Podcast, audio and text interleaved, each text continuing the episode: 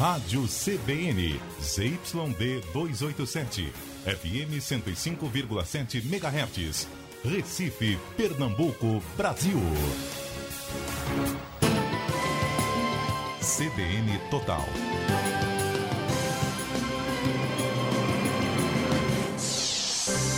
Três da tarde, seis minutos no Recife. CBN Debate.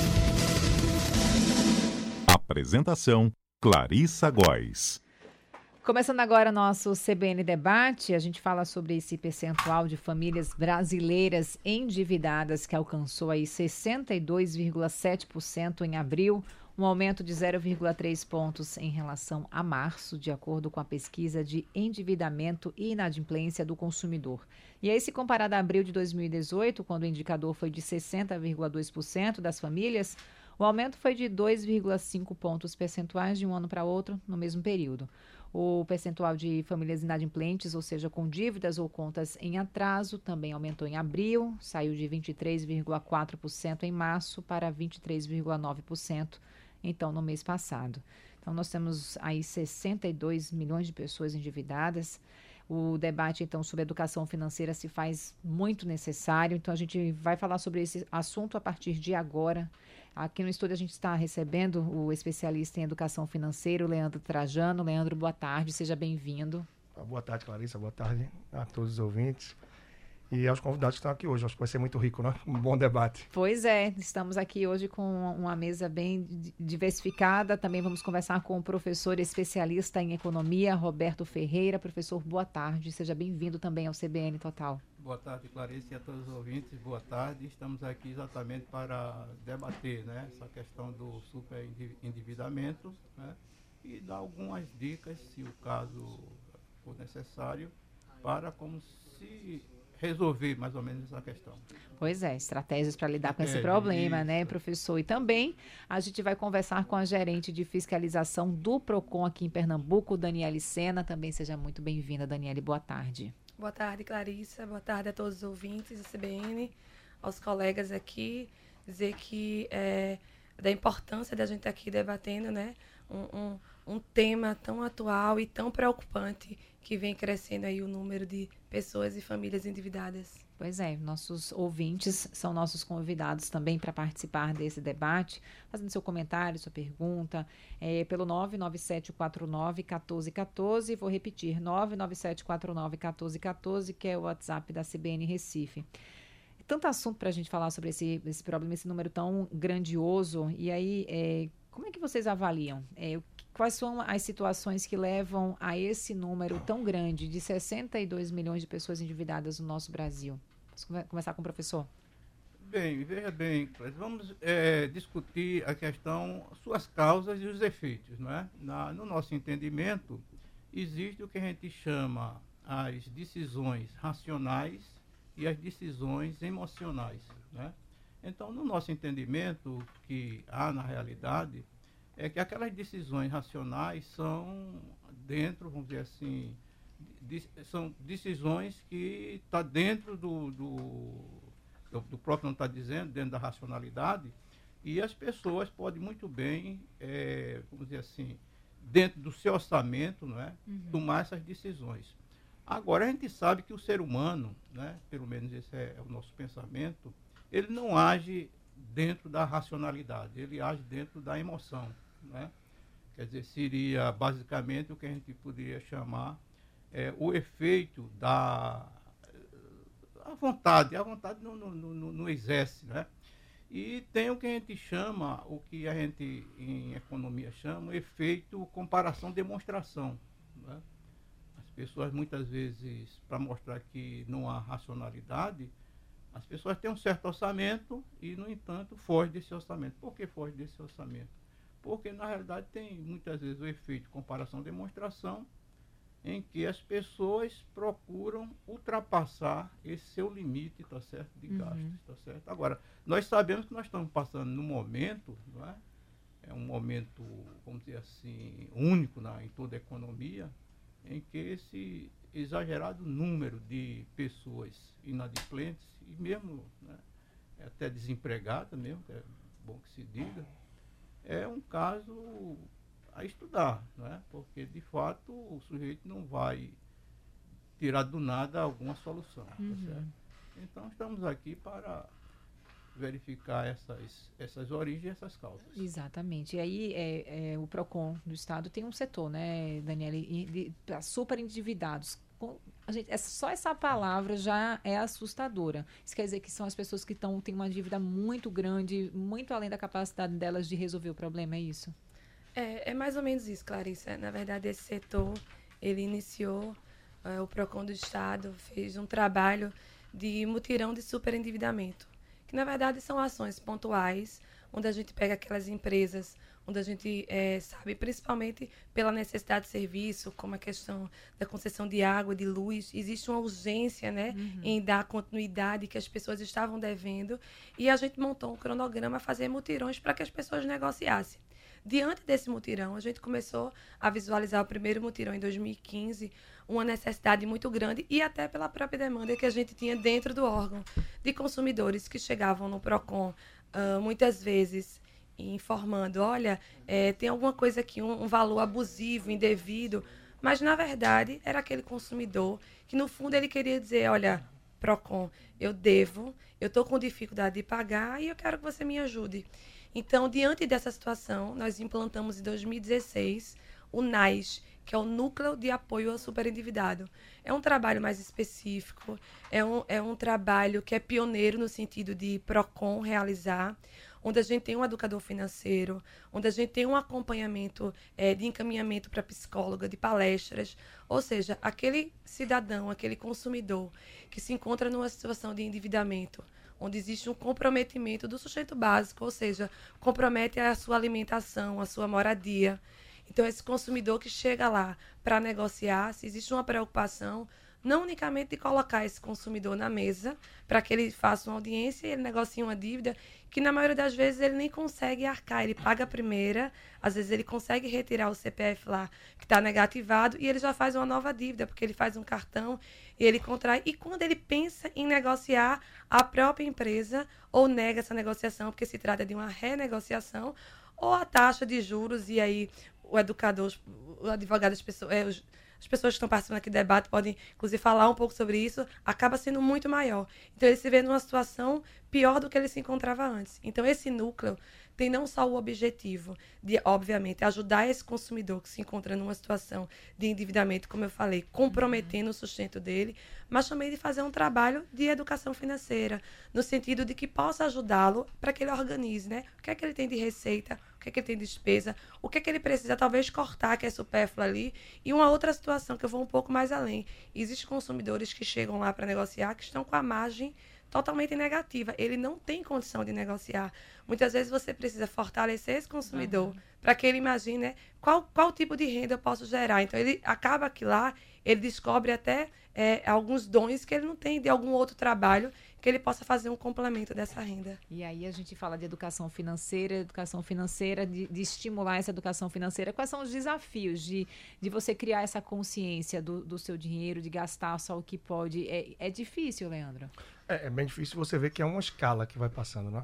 A pessoa passa a ter bastante consumo, os hábitos de consumo não mudam, então eles a- terminam por agravar ainda mais a dívida da pessoa e vai entrando no ciclo que, se não tiver uma mudança de mentalidade, é muito difícil, não são só os números que vão resolver. Então, como a Daniela falava, é a questão de procurar atacar gerando mais receita. Então, que dons? O que é que eu posso desenvolver? Que coisa eu tenho parada em casa que eu posso vender? O que é que eu posso fazer para gerar um pouco mais de receita? É possível um, um terceiro turno de trabalho? E aí vai das mais diversas tentativas, tá? Que tem várias aí do dia a dia que se escuta falar e que eu vejo pessoas também se dedicando. E na outra ponta, claro, o que depende mais de mim é rever minhas despesas realmente para começar a tirar aquilo que é mais supérfluo para que eu enxugue esse orçamento. E ainda um pecado que acontece muito é na hora da negociação, e é o que a Daniela nos trouxe também, a pessoa, na emoção, para limpar o nome, para tudo que pode acontecer, aceitar aquela negociação, mas sem ir para a ponta do lápis para ver se aquela parcela realmente vai caber no orçamento. Ou é como um copo cheio d'água. Eu já tenho muita despesa. Se eu soltar uma pedra de gelo, vai esborrar. Então, às vezes, essa parcela vem só para deixar a pessoa ainda mais apertada. E aí, no primeiro mês, ela se esforça, paga, depois não prioriza, fica como devedor ainda mais duvidoso e não é tão fácil renegociar também. É, complicado. Aqui tem uma, uma, um comentário aqui do vigilante Hamilton. Ele fala sobre o cheque especial do banco, né? Que pessoas endividadas costumam correr para o cheque especial do banco e se complicam ainda mais. Cheque especial é, é, é digamos assim, uma armadilha, professor Roberto? Olhe, falar em armadilha, a gente tem que ter cuidado, né? Porque, é, voltando do caso da, das origens, a gente sabe que no Brasil, né, no, em alguns países menos desenvolvidos, é, se ensina tudo, menos algumas coisas mais importantes, que é que a gente chama educação financeira, né? é, direitos do trabalhador, né? É, até educação alimentar. Né? Então a gente sabe perfeitamente que na educação financeira a gente tem uma disciplina que muitas vezes até se menospreza, é chamada simplesmente matemática financeira. O falecido economista é, é, Simonsen, Mário Henrique Simonsen, ele deu uma palestra que o título da palestra era Os custos da ignorância em matemática financeira eu estou, eu estava, não, não vou fazer esse livro, porque eu tenho outros livros né, uhum. na, na, área, mas eu não ia colocar esse título, ia colocar os custos do desconhecimento em matemática financeira. Por quê? Porque é que está. Que é uma taxa de juros? Ninguém sabe o que é uma taxa de juros. O sujeito fala 10%, o que é 10%? O cara não sabe que está pagando 10 por cada 100. E o pior de tudo, né? a gente tem o que a gente chama de capitalização composta. Né?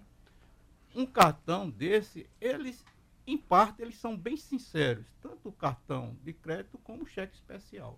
Ele diz o seguinte: se o indivíduo atrasar, a nossa taxa é de tantos por cento. Né? Agora, ali ele não fala que, quando o sujeito atrasa, além dessa taxa, que é a taxa financeira, ali vai ser incluído também IOF, taxa de atraso, taxa de, de é, juro de mora.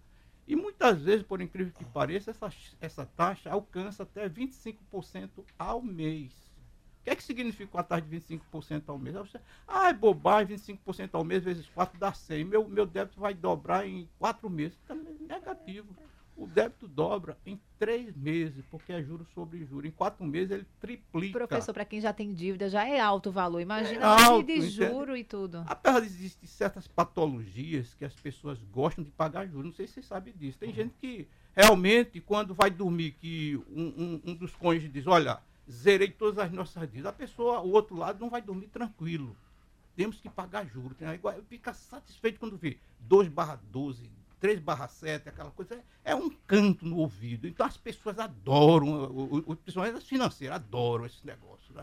Aí diz, olha, a gente está aqui, a gente financia só é, é, é, é, negativado, aquela coisa toda. Ora, só isso já está dizendo que o sujeito que vai financiar negativada, a taxa é alta, tá certo? Porque são pessoas que estão acima. Então, voltando à questão do cheque especial, o cheque especial, como cartão de crédito, são elementos, vamos dizer assim, muito importantes, né? na medida que são produtos financeiros extrema, é, é, vamos dizer assim, utilidade. Agora, é como um, filósofo disse, da nossa língua. Uhum. É uma coisa, é a melhor coisa do mundo e ao mesmo tempo a pior coisa, né? Quer dizer, a, a, língua nossa pode dizer as melhores coisas e também as piores coisas. Então, a mesma coisa é um cartão de crédito e um cheque especial. Porque o sujeito vê essa facilidade toda e começa a se endividar, endividar, endividar. Até um certo tempo, o sujeito ficava pagando aquela parcela mínima o tempo todo, né? Aí, quando via, a dívida explodia, né? Certos bancos fazem aquela promoção os 10 primeiros dias você não paga nada, outros 21 dias você não paga nada. Agora eu pergunto, quem é que conta nos dedos? São sete dias, ninguém conta isso. Então, quando ele ultrapassa, ele paga o velho e o novo que ele paga, tá certo? Uhum. Então, é uma coisa muito. É, é, então, voltando ao caso do cheque especial, como também o cartão de crédito, são produtos financeiros extraordinários. Agora, quando bem utilizado, por exemplo, um cartão de crédito, se todo mundo tivesse em mente o que vem ser juros financeiros, todo cartão de crédito ele deve ser pago na sua totalidade, que é o boleto. Jamais se deve pagar aquilo parcelado, e muito menos, como no passado existia, pagar aquela parcela mínima, porque aquela parcela mínima é apenas o juro. Por exemplo, se o sujeito tem uma, um débito de mil e tem lá a parcela de 150, ele só é dividir 150 por mil, dá 0,15, que dá 15% ao mês. É só juro, tá certo? Então, ele usando cheque especial, cartão de crédito, mas nessa condição, o cheque especial só utilizar em extrema necessidade e automaticamente fazer a reposição. porque é, é duro o sujeito pagar. Sim. Quer dizer, tem gente que, como eu disse, gosta de pagar juros. Então, para essas pessoas. certo? Ô, ô, ô, Leandro, você concorda com o que o professor está trazendo em relação ao cartão de crédito? Tem gente que usa cartão de crédito pra, por conta de milhagens de, de, de companhia aérea, e aí acaba usando cartão de crédito. Para usar cartão de crédito, de crédito, tem que ter essa educação, tem que ter esse controle mesmo. É, precisa ter um controle e uma percepção diferenciada, realmente, porque o ciclo e a razão pela qual muita gente usa o cartão de crédito termina sendo porque recebe ali dia 28, 30, 1, 2, 5 do mês e passa aí uma, duas semanas, vem as despesas pesadas de começo do mês e pouco a pouco já não tem fôlego para quase mais nada. E aí o que é que faz para sobreviver no mês? Cartão de crédito. Então, cartão de crédito, cartão de crédito, cartão de crédito. E a pessoa não reduz o consumo por entrar no cartão de crédito, porque deveria ser essa a dinâmica, né? Entrei no cartão, Sim. peraí, eu já tenho que ir para o básico, para o necessário para viver. Se não, começo do mês que vem, vem a fatura de novo. Ela passa a mão na mesa e leva novamente uma boa parte do que entra. E aí fica num ciclo vicioso. Então, uma coisa que eu falo para muita gente é: tá vivendo isso que eu acabei de falar, os primeiros dias do mês, tente nem usar o cartão de crédito e, se possível, nem sequer sair com ele e priorizar débito espécie. Se você conseguir fazer isso até o dia 8 ou 9 do mês e disser, poxa, dia 10 eu já não tinha dinheiro, precisava do cartão de crédito. Ok. Foram 8 ou 9 dias a menos de inserções no cartão de crédito. Muito possivelmente no próximo mês sua fatura vai vir menor e você vai conseguir ficar sem usar o cartão de crédito por 10 ou 11 dias e assim progressivamente você vai evoluindo. Pagar o mínimo, parcelar a fatura, pegar jamais. um empréstimo para se ver livre da cartão de crédito. Como é que É, a pessoa que está hoje endividada e que vê essa fatura não sabe como paga? É como o professor falou, concordo que não há possibilidade de pagar o mínimo ou pagar parcial jamais. Aí quem está do outro lado nos ouvindo pode perguntar, poxa, mas se eu não tenho dinheiro, como é que eu vou fazer isso? Mas você vai fazer pegando um empréstimo pessoal ou consignado. Infelizmente, você pode até pegar com taxas ainda bastante altas, de 3 ou mais 4 tanto por cento. Só que você está trocando uma dívida muito mais cara por essa um pouco mais barata. Porque o do cartão de crédito você vai estar pagando 12, 13, 14, 15. E cheque especial que se comentou também, é ter em mente de que aquilo ali é para você pisar e sair rapidamente. Quem sabe dentro dos 7, 10 dias que tem, ou até que você pague uns juros, mas para não entrar no empréstimo de mais longo prazo, né? Você pelo menos pisou, pagou um jurozinho besta e saiu. Porque se você está mês a mês recorrentemente no cheque especial, ele deixou de, de ser um cheque especial e passou a ser um empréstimo, só que há os piores juros do mercado. Então, tá recorrentemente ali e usar algumas armadilhas também, na verdade, algumas ferramentas para não cair nessa armadilha. Ninguém é obrigado a ter um cheque especial. Por mais que muitas vezes os bancos digam, não, mas você tem que ter uma coisinha, olha, não pode ficar sem. Ou nos leve a crer que, não, tenha pelo menos 500 mil, 5 mil reais. Não, se eu não quero, eu vou deixar o mínimo para que eu não esteja pisando naquela lama. Porque pisou ali, o negócio vai se enrolando. Ó, a gente tem informação aqui do, do Banco Central que as linhas de crédito que apresentam maior volume de inadimplentes são no Brasil, né? Financiamento de imóveis, financiamento de automóveis e também crédito pessoal. Como é que é a experiência lá no, no Procon Estadual que chegam para vocês, eh, Daniela, em relação a, a essa inadimplência e essa, esse superendividamento? É, Clarice, a gente tem demandas assim de todos os tipos. Desde aquele consumidor que realmente teve um descontrole ou que tem um padrão de vida e devido a alguma situação econômica, às vezes um desemprego, uma redução de renda, uma situação às vezes de doença na família, e ele não consegue aceitar que ele vai ter que diminuir o padrão, retirar algumas coisas. A gente tem a, a, a gente recebe esse tipo de consumidor. Como a gente também tem é, o consumidor, que muitas vezes a gente sabe, a maioria das pessoas que não tiveram uma educação financeira, né, de infância, e que eu, eu sinto que hoje esse cenário está mudando. Tá, é, as escolas, as crianças estão tendo mais acesso a trabalhar a questão da importância do dinheiro, de poupar, de como investir, coisas que um, um tempo atrás a gente não se escutava tanto. Então, se existe toda essa dificuldade, desde esse consumidor que realmente ele não teve educação e aí ele teve que literalmente no final do mês fazer aquele jogo para dizer assim, eu vou pagar isso aqui porque é prioridade, isso aqui vai ficar em aberto e como eu falei, as prioridades vêm em sua maioria a moradia, quando é questão de aluguel, é alimentação, muitas vezes remédio, principalmente quando a gente fala de um público idoso, que é um público que é muito alvo também de cair nas armadilhas das financeiras.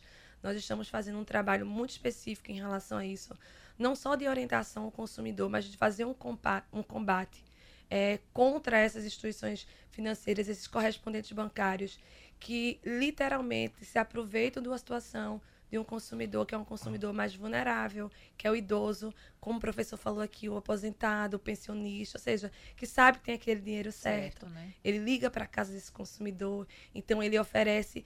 E aí, infelizmente, existe é, uma má informação, uma, uma não educação que a população ela ela muitas vezes ela sequer questiona quanto é a taxa de juros. Você falou a questão aí do automóvel.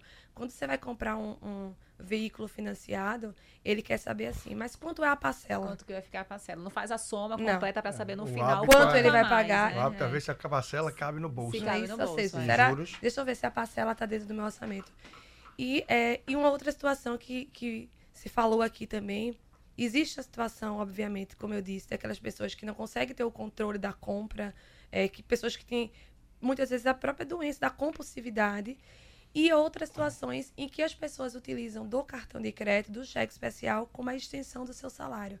A gente tem situações em que o consumidor lá ele recebe o salário, é, o salário já cobre todo o cheque especial e ele vai ter que pagar as despesas mensais com o cheque especial ou com o próprio cartão. Ou o salário dele vai servir para pagar a fatura desse cartão de crédito e o cartão de crédito dele vai ser a extensão desse salário. Ou seja, todas as outras despesas que talvez esse cartão, é, talvez não, esse cartão que deveria ser utilizado de maneira responsável ou como o Leandro falou aqui, em um planejamento onde realmente não houvesse mais como ele utilizar o pagamento à vista, seja na espécie ou no débito, uhum. em que ele utilizasse talvez uma compra maior e que precisasse de um parcelamento. Uh, então, não existe a questão da educação financeira, a gente recebe esse consumidor, a gente recebe o consumidor que tem a corrupção, que não consegue se enquadrar num novo padrão de vida que, infelizmente, acho que de uns dois a três anos, a gente passou por um período aí onde muitas pessoas ficaram desempregadas, tiveram suas rendas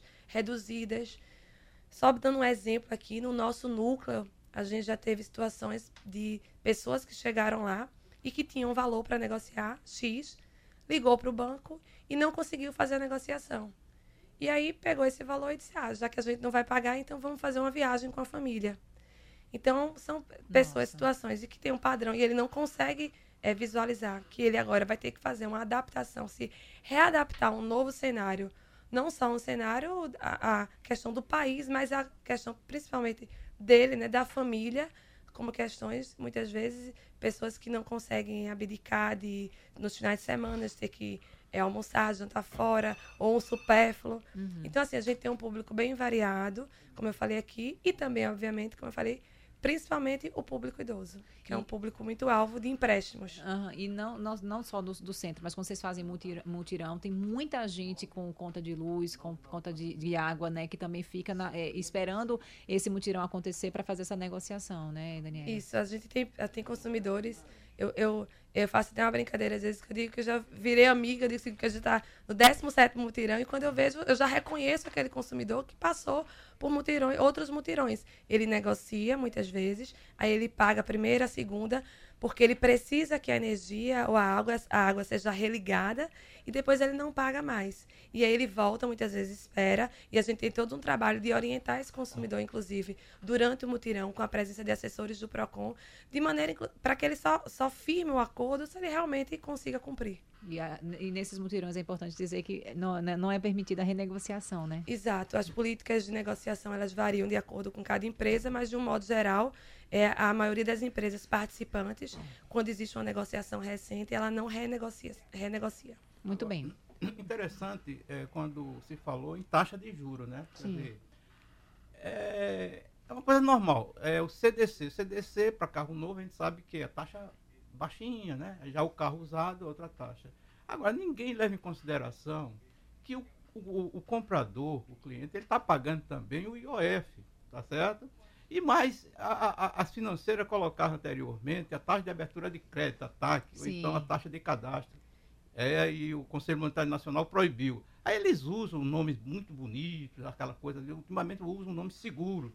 Então, essa taxa que vem no contrato, a gente pode chamar que é uma taxa, não é taxa efetiva, é o que a gente dá o nome. A verdadeira taxa é outra, para o cliente, pelo menos. Porque quando você põe seguro, né? E a pessoa reclama, olha, isso já virou jurisprudência. Eles retiram o seguro, só deixa de fato o IOF. Lá, porque de fato o IOF não vai para a financeira, vai para o governo. Tá uhum. Tá certo? Mas não apenas CDC, o próprio sistema financeiro da habitação. Ah, o sistema financeiro da habitação tem as melhores, menores taxas do mercado. Isso é a taxa financeira. Se você colocar os três encargos que acompanham a prestação, quais são os encargos que acompanham a prestação do sistema financeiro da habitação?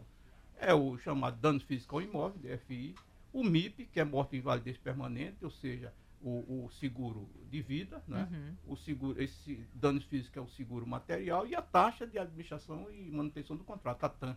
Então, se a gente junta a prestação, esses três encargos, a verdadeira taxa que o consumidor está pagando não é aquela do contrato. Aquela taxa do contrato, que hoje está aí na, em torno de 10%, tá certo? Se a gente incluir essas outras taxas, muitas vezes essa taxa ultrapassa 15%, 18% ao ano. E aí precisa informação para saber que existe isso, para poder é. ir atrás para saber se está pagando isso Exatamente. ou não. Né? Agora né? a pergunta, quem sabe calcular isso? Ninguém. Porque não sabe nem que é a taxa de juros, quanto mais sabe que é uma taxa efetiva, uma taxa, vamos dizer, uma taxa real, uma taxa nominal, uma taxa fantasia, ninguém sabe disso, tá certo? Então, isso é uma coisa que a pessoa que entende, né, vê que não está pagando aquilo. Quer dizer, nesse nosso livro que a gente está pretendendo fazer, a gente vai colocar esse, esse fato, né? Por exemplo, tem outro caso também. Eu preciso lhe interromper, ah, professor, me perdoe. A gente precisa ir para o repórter CBN, ah. a gente volta já já. Repórter CBN chamando. Repórter CBN.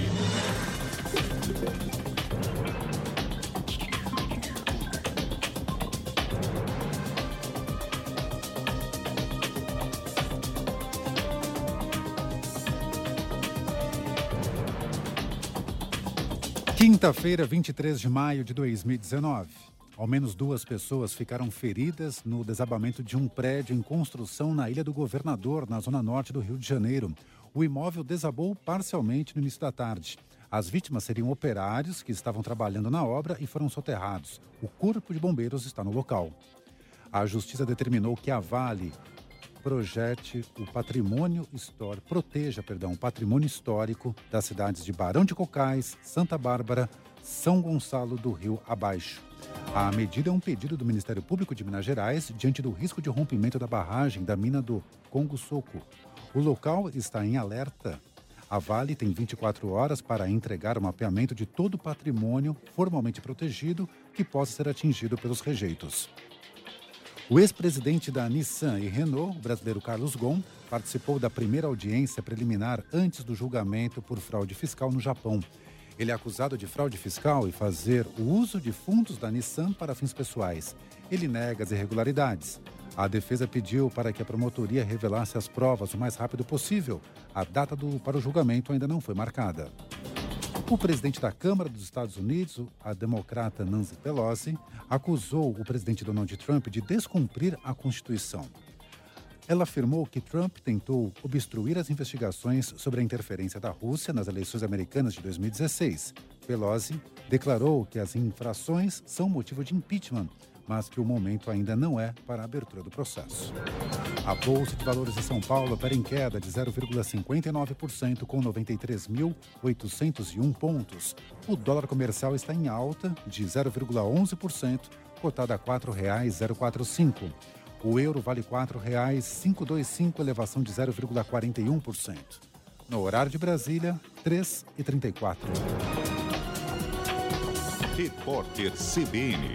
As principais notícias do dia a cada meia hora.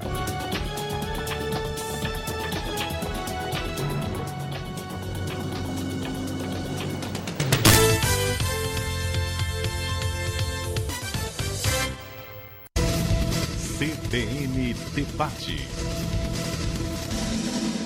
Três da tarde, 35 minutos. Estamos de volta com o nosso CBN Debate, hoje falando sobre superendividamento, estratégias para lidar com as finanças. A gente conversa com o especialista em educação financeira, Leandro Trajano, também com o professor especialista em economia, Roberto Ferreira, e com a gerente de fiscalização do PROCON aqui no estado, Daniele Sena. Vamos voltar falando sobre os empréstimos consignados, empréstimos pessoais, que também são é, importantes, é, problemas enfrentados principalmente pelos idosos, né? Hoje, é, como é que funciona a margem? Eles podem pegar o empréstimo consignado, também podem pedir um empréstimo pessoal. Existe um limite para isso em relação ao contra-cheque? Leandro. Veja, os consignados, assim como a gente vinha agora trazendo, um dos pontos muito interessantes, né? Se aumentou essa margem em relação a eles. Uhum. Mas, de modo geral, por não ter esse acompanhamento tão próximo, é muito comum que, de acordo com a necessidade, a pessoa corra por fora do consignado e comece a tomar os empréstimos pessoais. E aí, muitos casos, a pessoa já teve caso de atendimento meu, da pessoa estar tá com 20% do que recebia. Então, e eu estou falando de uma renda, de modo geral, aí seria considerada excelente. Mas a pessoa já não tinha acesso àquele dinheiro e boa parte dele estava comprometida por longo prazo. Então, nesse momento, é importante a pessoa reconhecer que, opa, é, o negócio está complicado, eu não falei, mas eu preciso fazer uma reestruturação financeira na minha vida. E um dos pontos que mais enrola as pessoas, eu vejo no dia a dia, é que quando entram numa situação de endividamento, elas querem sair rapidamente. E para querer sair rapidamente, o que é que pensam? Em fazer um empréstimo para pegar uma parcela. Eu sei quem está nos ouvindo não está vendo, mas eu estou fazendo um L aqui na mão, onde na parcela se você observar, você vai estar tá pagando uma parcela muito alta para se livrar logo. Então a pessoa fala isso, poxa, eu quero me livrar em seis meses pagando uma parcela alta e rapidinho eu saio disso. Mas ela não percebe que essa parcela alta não vai caber no orçamento, porque tem as despesas fixas, tem alimentação, aluguel, parcela, luz, apartamento, tudo que vai ter e que vai onerar muito. Então termina por não conseguir, até como o Daniel falou há pouco, honrar por muito tempo esse empréstimo. E aí se enrola ainda mais. Termina pegando um empréstimo para pagar outro. Quando muitas vezes é melhor você inverter você ter parcelas curtas, ou seja, parcelas menores, por mais que isso se leve por um longo prazo e que vai te acarretar aí mais taxas e juros também. Só que, de repente, pelo menos faz caber no teu orçamento. Então, isso eu vejo recorrentemente. As pessoas, para se livrar, assumindo altas parcelas, mas que no curto prazo não vão conseguir honrar. Clarice, é só pegando o gancho aí de Leandro, é, tem a situação obviamente, daquele consumidor e vou, vamos pegar o que a gente estava dando continuidade, do, esse público idoso, né? O aposentado, o pensionista, que a gente diz lá no PROCON, seja o dinheiro certo. Ele já tem aquele consignado, que em via de regra, a gente vê que se obedecem os bancos, de modo geral, a regra, o percentual ali, 35%, mas que acaba que, além do consignado, chega um consumidor que é assalariado em um salário mínimo, ele tem 9, 10 empréstimos, fora o consignado, que são os empréstimos pessoais. Ou seja, não se retém esse dinheiro na fonte, mas como é um dinheiro certo, todo mês bate lá, já tira da conta. E aí um, um aposentado, um pensionista, um assalariado, já chegou lá no órgão tendo 10, 20 reais para receber, porque tinha todo o restante do dinheiro é comprometido. É, tem a, é aquele consumidor que se vê numa situação às vezes, de uma necessidade e ele procura essas financeiras que chegam a juros aí de 25%. Mas a gente também está encontrando uma situação muito recorrente lá no órgão, que são alguns golpes que estão sendo aplicados nessas pessoas idosas. Uhum. Algumas financeiras, inclusive, é, encaminhando pessoas aí até a casa desse, desse consumidor, desse idoso, uh, informando que é atualização de cadastro e na verdade eles acabam que colhem e fazem empréstimos e a gente tem outra situação que é do cartão consignado. Na verdade, ele te oferece um cartão, como se fosse um cartão de crédito para você fazer compra. E combinado a isso, ele também está tirando um empréstimo. Só que nesse cartão consignado, é, todo mês é, é debitado um valor mínimo. E muitas vezes o consumidor não tem ciência de que precisa pagar uma fatura, uhum. que aquilo, aquele valor que está sendo debitado da conta dele é só aquela parcela mínima, que antigamente poderia ser feito nos cartões de crédito. Com a mudança de legislação, você só paga agora o mínimo uma vez no mês seguinte. Automaticamente, se você não pagar a fatura to total, você entra num parcelamento onde o banco te manda a opção ou você vai diretamente na sua agência para negociar. Mas em relação a esse público idoso e esses correspondentes financeiros, uhum. eles oferecem como sendo um cartão de crédito e, na verdade, o consumidor está tirando um empréstimo. E aí, todo mês é debitado aquele valor mínimo no cartão. E a gente já pegou consumidores que se encontram há mais ou menos cinco anos pagando esses valores. Então, é, é praticamente uma dívida sem fim. Então, ele, ele se encontra há anos, assim, ele não tinha conhecimento. A gente sabe pela própria vulnerabilidade dele, não entendeu. O professor estava é, explicando essa questão da taxa de juros. De juros já, já é tão difícil, muitas vezes, para as pessoas que têm um conhecimento, né? É, se, pela... pro, se proteger, imagina Exato. que não tem acesso Primeira, à informação. Pela informação. própria cultura e educação que se tem de não se ler o contrato. Em algumas situações, quando se lê, a gente acaba que parece que o contrato é feito para que não se entenda. Então, tem toda essa nuance. E aí, em relação a esse público idoso, né, se torna um público muito mais vulnerável e passível de cair nessas armadilhas. Acho que entra até um pouco nesse ciclo que a gente vai ver aí, não é? Pega um empréstimo consignado devido aos juros menores. Já já você atinge a margem total dele, não é suficiente. Você vai para um empréstimo pessoal. Tem um cartão de crédito que você termina usando uma margem dele ali também, nem que seja para o consumo básico, mas é a única alternativa que você viu para continuar vivo, entre aspas, aí a título de consumos básicos, né? Uhum. Mas aí vira um mês, vem a conta. Sim. Vem o consignado, vem o pessoal, vem o cartão de crédito. Dependendo do consumidor, ele parte até para um cartão de loja também. Então são, é uma variedade, é uma gama tão grande de recursos que, se bem utilizados e de forma inteligente, vão jogar a teu favor, mas pela falta do que a gente está falando, da educação financeira, do conhecimento e de se dedicar um pouco a esse tema, porque hoje tem muito conteúdo bom na internet, livros, muita coisa, mas o pessoal não prioriza. Uhum. Então termina que se enrola nas próprias pernas. E para piorar, os filhos vão tomar como exemplo o que vem dos pais. Então, saí hoje com meus pais, chega na hora do caixa, ah, vai pagar como, senhor? Pode cartão de crédito? Pode. Podem 10 vezes? Pode. Bote. É sem juros? Ainda pergunta, né? Uhum. Pode. Então, o filho vai ouvindo isso ao longo da vida. Primeira vez que ele tiver um cartão de crédito, ele vai reproduzir aquele comportamento. Então, a gente termina sendo abandonado e passando essa herança. Então, as próximas gerações, tudo indica que ainda vão ter muita dificuldade devido a essa falta toda de orientação que a gente tem aí. Deixa eu trazer uma outra informação que até que essa semana né, foi feito um anúncio lá pelo presidente da Caixa Econômica Federal, o Pedro Guimarães, que cerca de 3 milhões de clientes em atraso com a instituição vão poder renegociar as dívidas com desconto de até 90% é, no valor total.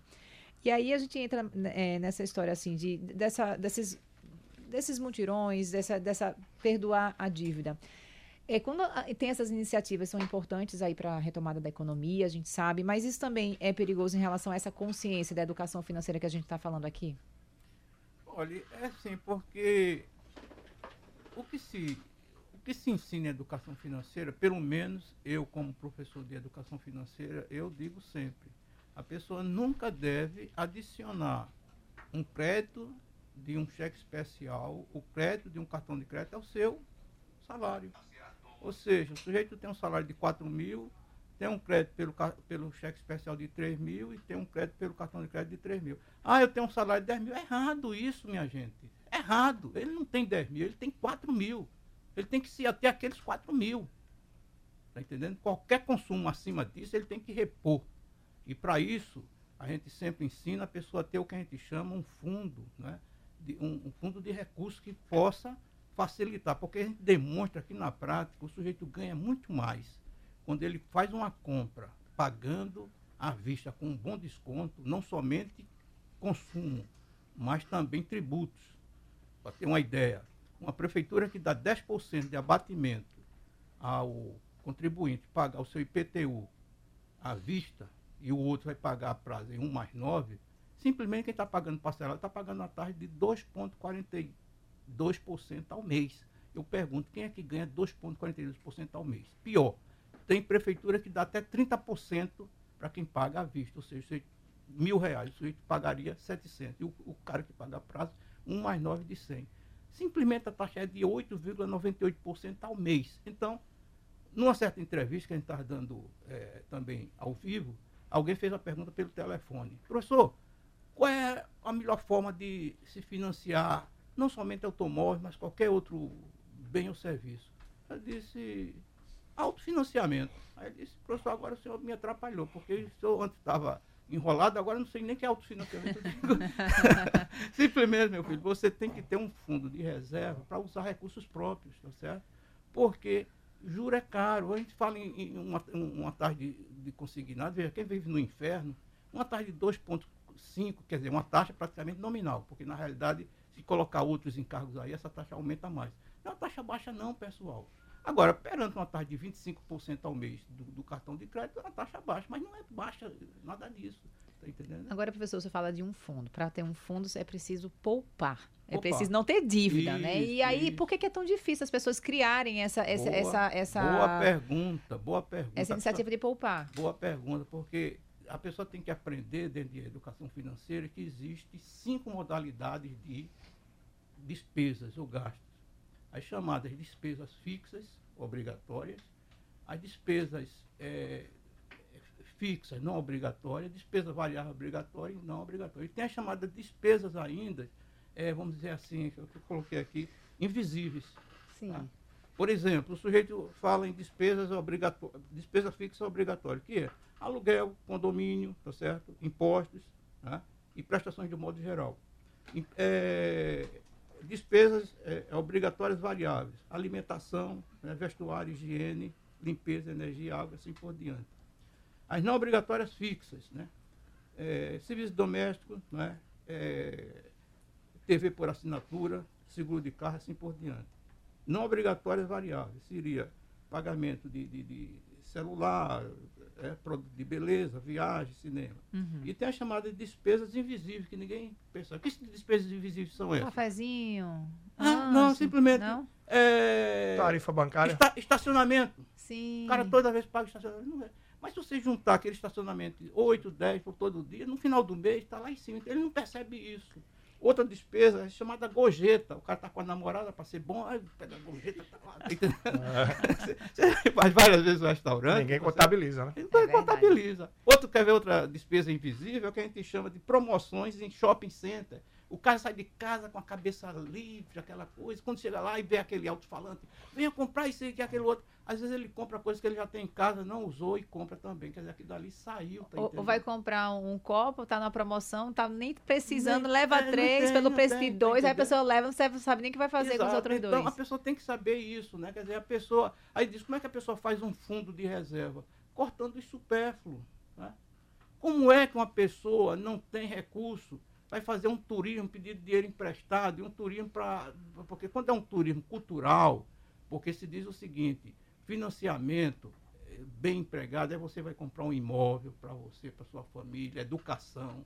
Tem retorno, tem rentabilidade. Mas você vai fazer, é, é, tomar financiamento para comprar coisa que você não vai fazer uso de nada daquilo, tá certo? Então, a pessoa vai fazendo esse, esse, esse fundo de, de, reserva e pensando, inclusive, na aposentadoria depois, porque isso é outra coisa, que a pessoa pode fazer um plano de aposentadoria independente de instituições financeiras, aplicar em tesouro direto, aplicar até fazer uma pequena é, é, carteira de ações, está entendendo? Fazer tudo isso por conta própria, entende? porque a pessoa tem que pensar nisso no futuro. O, o senhor elencou algumas coisas. Existem é, é, é estratégias, tipo anotar mesmo esses consumos diário para identificar o gasto mesmo.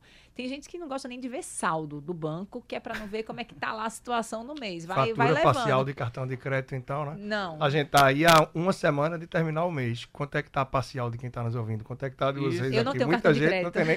Isso, isso que a gente... E por vezes é uma ótima decisão, né? Isso que a gente falou, tá certo? É o que a gente chama de orçamento. Ninguém faz orçamento. Por quê? Porque orçamento dói. Já pensou o sujeito com a esposa querida, os filhos queridos, tudinho, se negar, né?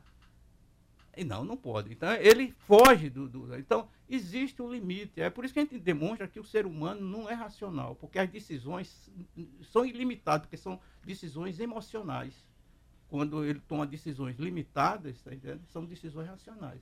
Então, aquela coisa né, da pessoa criar esse fundo de reserva para exatamente para comprar esses, esses, esses objetos que ele tem pela frente. Mas nunca dentro desse sistema de altas taxas de juros para pagar, tá certo? Porque ele termina depois se endividando demais e e... É o que eu pergunto para muita gente, inclusive, Clarice, é o seguinte, você tá, poxa, eu já tô, eu vou trocar de carro em breve, a pessoa diz aí pra gente. Tá bom. Você vai trocar de carro daqui a quanto tempo? Não, acho que daqui a um ano ou dois anos eu vou trocar.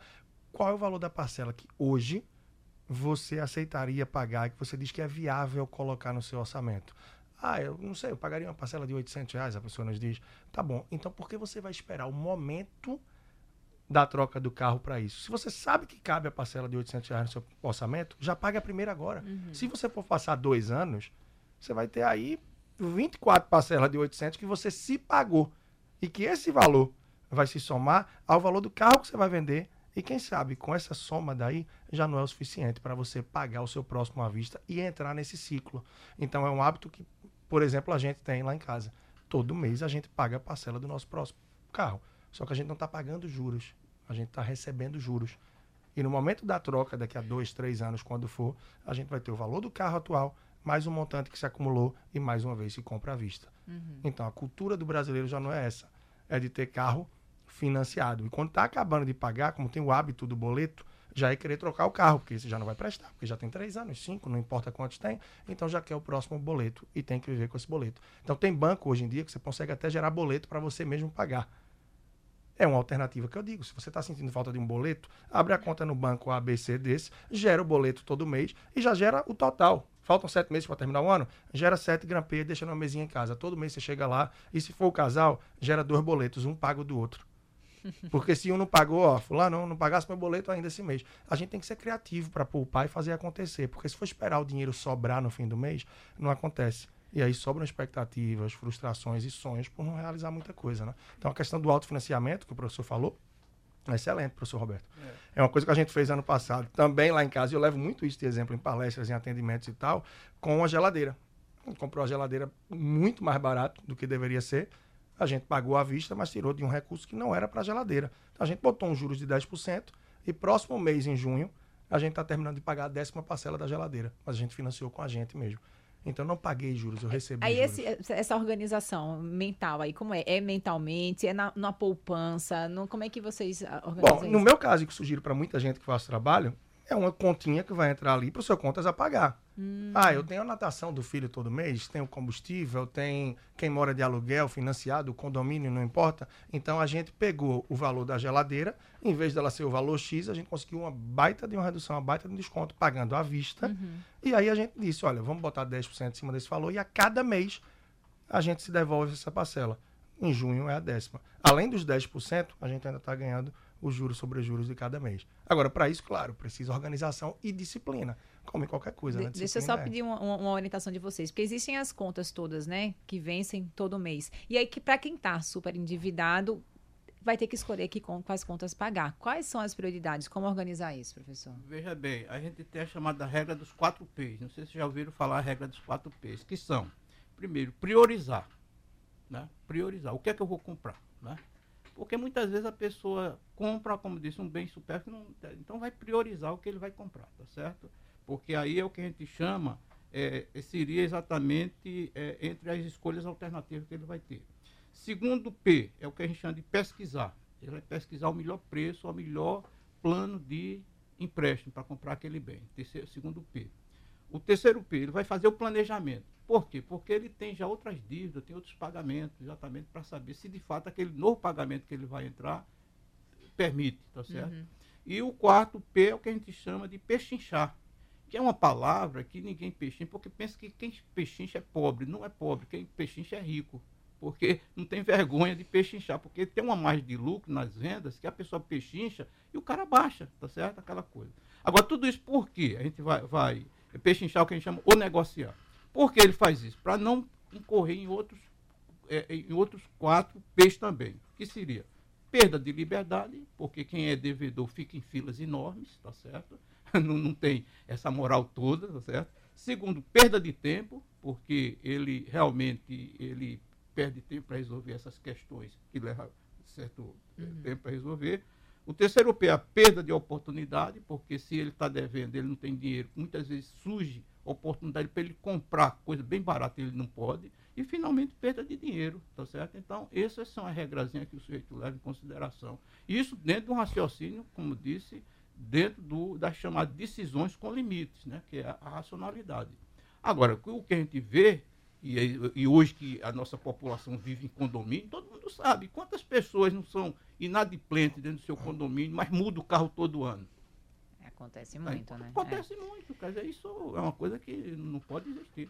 Certo? Deixa eu perguntar uma coisa a você, é, Daniel. Depois que a pessoa é, faz uma, uma, uma negociação que paga aquela dívida lá que ela estava inadimplente, está com o nome no SPC, no, no, Serasa, como é que esse nome sai automaticamente? Quanto tempo que a pessoa leva para ficar com o nome limpo? É, de acordo com o Código de Defesa do Consumidor, tem um prazo aí de cinco dias depois dessa negociação para que venha ser retirado né, o SPC, o CPF dela dela do, da negativação. Uhum. É, o, que, o que a gente vê, Clarissa, muitas vezes, principalmente nos mutirões, que são ações pontuais, que também existe uma preocupação do consumidor na retirada do, do CPF dele, não só, obviamente, pelo incômodo de estar negativado, mas existe uma necessidade, inclusive, para retirar esse CPF para que ele venha já ter novos créditos.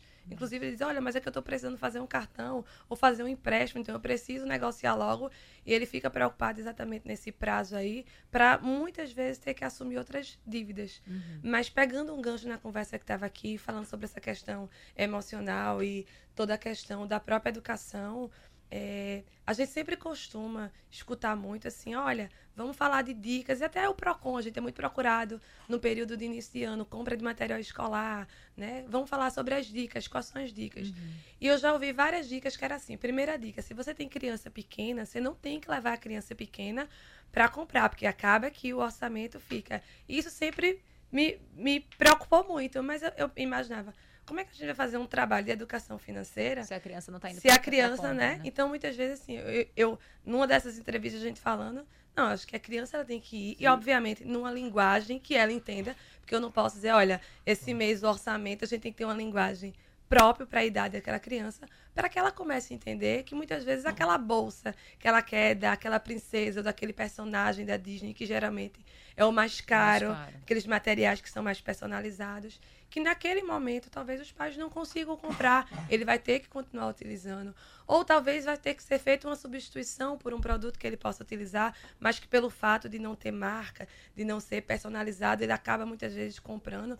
A gente sempre faz pesquisas de preço lá no, no órgão e a gente verifica, principalmente nessa parte material escolar, a gente está acabando de finalizar uma pesquisa de cesta básica. Fizemos recentemente uma pesquisa de medicamentos que são é, produtos em que você não pode muitas vezes optar e dizer eu não vou comprar. Ou seja, é, um, é uma despesa que você tem fixa e contínua. Né? E a gente encontra aí, o professor falou sobre o P de pesquisar, professor, diferenças que já chegaram de um medicamento para outro de mais de 600% entre um estabelecimento ou outro.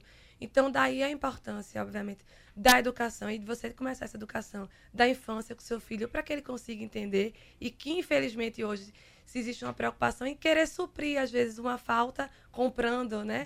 É, dando produtos para essa criança. E acaba que essa criança ela vai crescendo sem educação e sem os próprios. Uma palavra foi colocada aqui, o limite do que pode e o que não pode. Tem um, um, um livro que é Educação Financeira para seus filhos, que fala da importância, inclusive, do, daquele. Na minha época, que era, o porquinho era de barro, a gente Sim. quebrava, mas hoje está mais personalidade. Você poder ensinar o seu filho da importância daquele simples fato de colocar uma moeda ali dentro, do quanto isso vai fazendo essa parte de isso. educação. Eu, só para pegar um gancho, tá entendendo, sobre a questão do, da, da, atuação dos pais, os pais são os primeiros professores de educação financeira. Não é só educação financeira, em tudo. Educação alimentar. Um pai, o, os pais que se alimentam muito, os filhos veem aquilo, é a mesma coisa. A mesma coisa, um pai que não paga a conta em dia, porque a gente, como a gente falou, tem, tem despesas fixas, despesa de condomínio, é, prestações. Isso é sagrado, o cara tem que pagar. Mas não, deixa para lá, sei que aí depois vem a companhia de luz, a companhia corta isso, aquilo. O filho vê aquilo, faz a mesma coisa. Aí, como se falou, hoje os filhos não têm limite, faz o que quer. Aquela coisa. Não é assim, não. Ele tem que dizer, olha.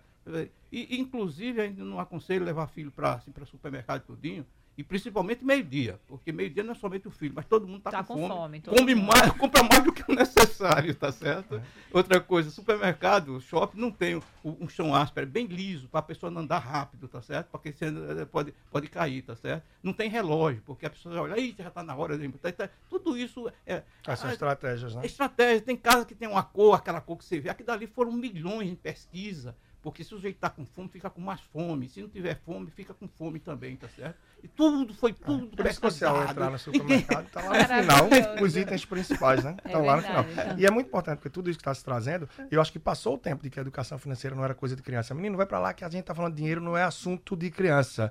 É assunto sim. Quanto antes começar, mais a gente vai introduzir a educação financeira. Então, eu acho que, claro, salvo os horários como esse, tem que levar para o supermercado, tem que botar na pauta assim, tem que trazer para a realidade. Ou a criança vai à margem disso tudo achando que vai tirar dinheiro na maquininha por aí vai. Leva a de gente, barriga cheia. É, a gente teve aquela boa experiência até do Bom Dia, né? Foi, que a gente foi ver como é bacana envolver a criança desde cedo e essa consciência vai passando, né? É verdade. Dá a lista para a criança, faz a lista junto com ela, vai para pesquisar o melhor preço. Gente, muito obrigada. Nosso tempo terminou. Quero agradecer a vocês, professor Roberto, Leandro, Daniele, muito obrigada, viu? Boa tarde para vocês. Até a próxima. Voltem sempre. Boa tarde. Tá bem. Obrigado. Obrigada também. Obrigada. É isso, terminou o nosso CBN Debate, hoje falando sobre dinheiro, educação financeira. A gente volta já já com o CBN Total, outras informações e entrevistas para você. Agora, quatro da tarde. CBN Debate. CBN Total. SOS Renal, referência em serviços nefrológicos, reafirma sua qualidade em gestão e atendimento. Conquista mais um prêmio da Organização Nacional de Acreditação, o selo ONA 3, acreditado com excelência. Esse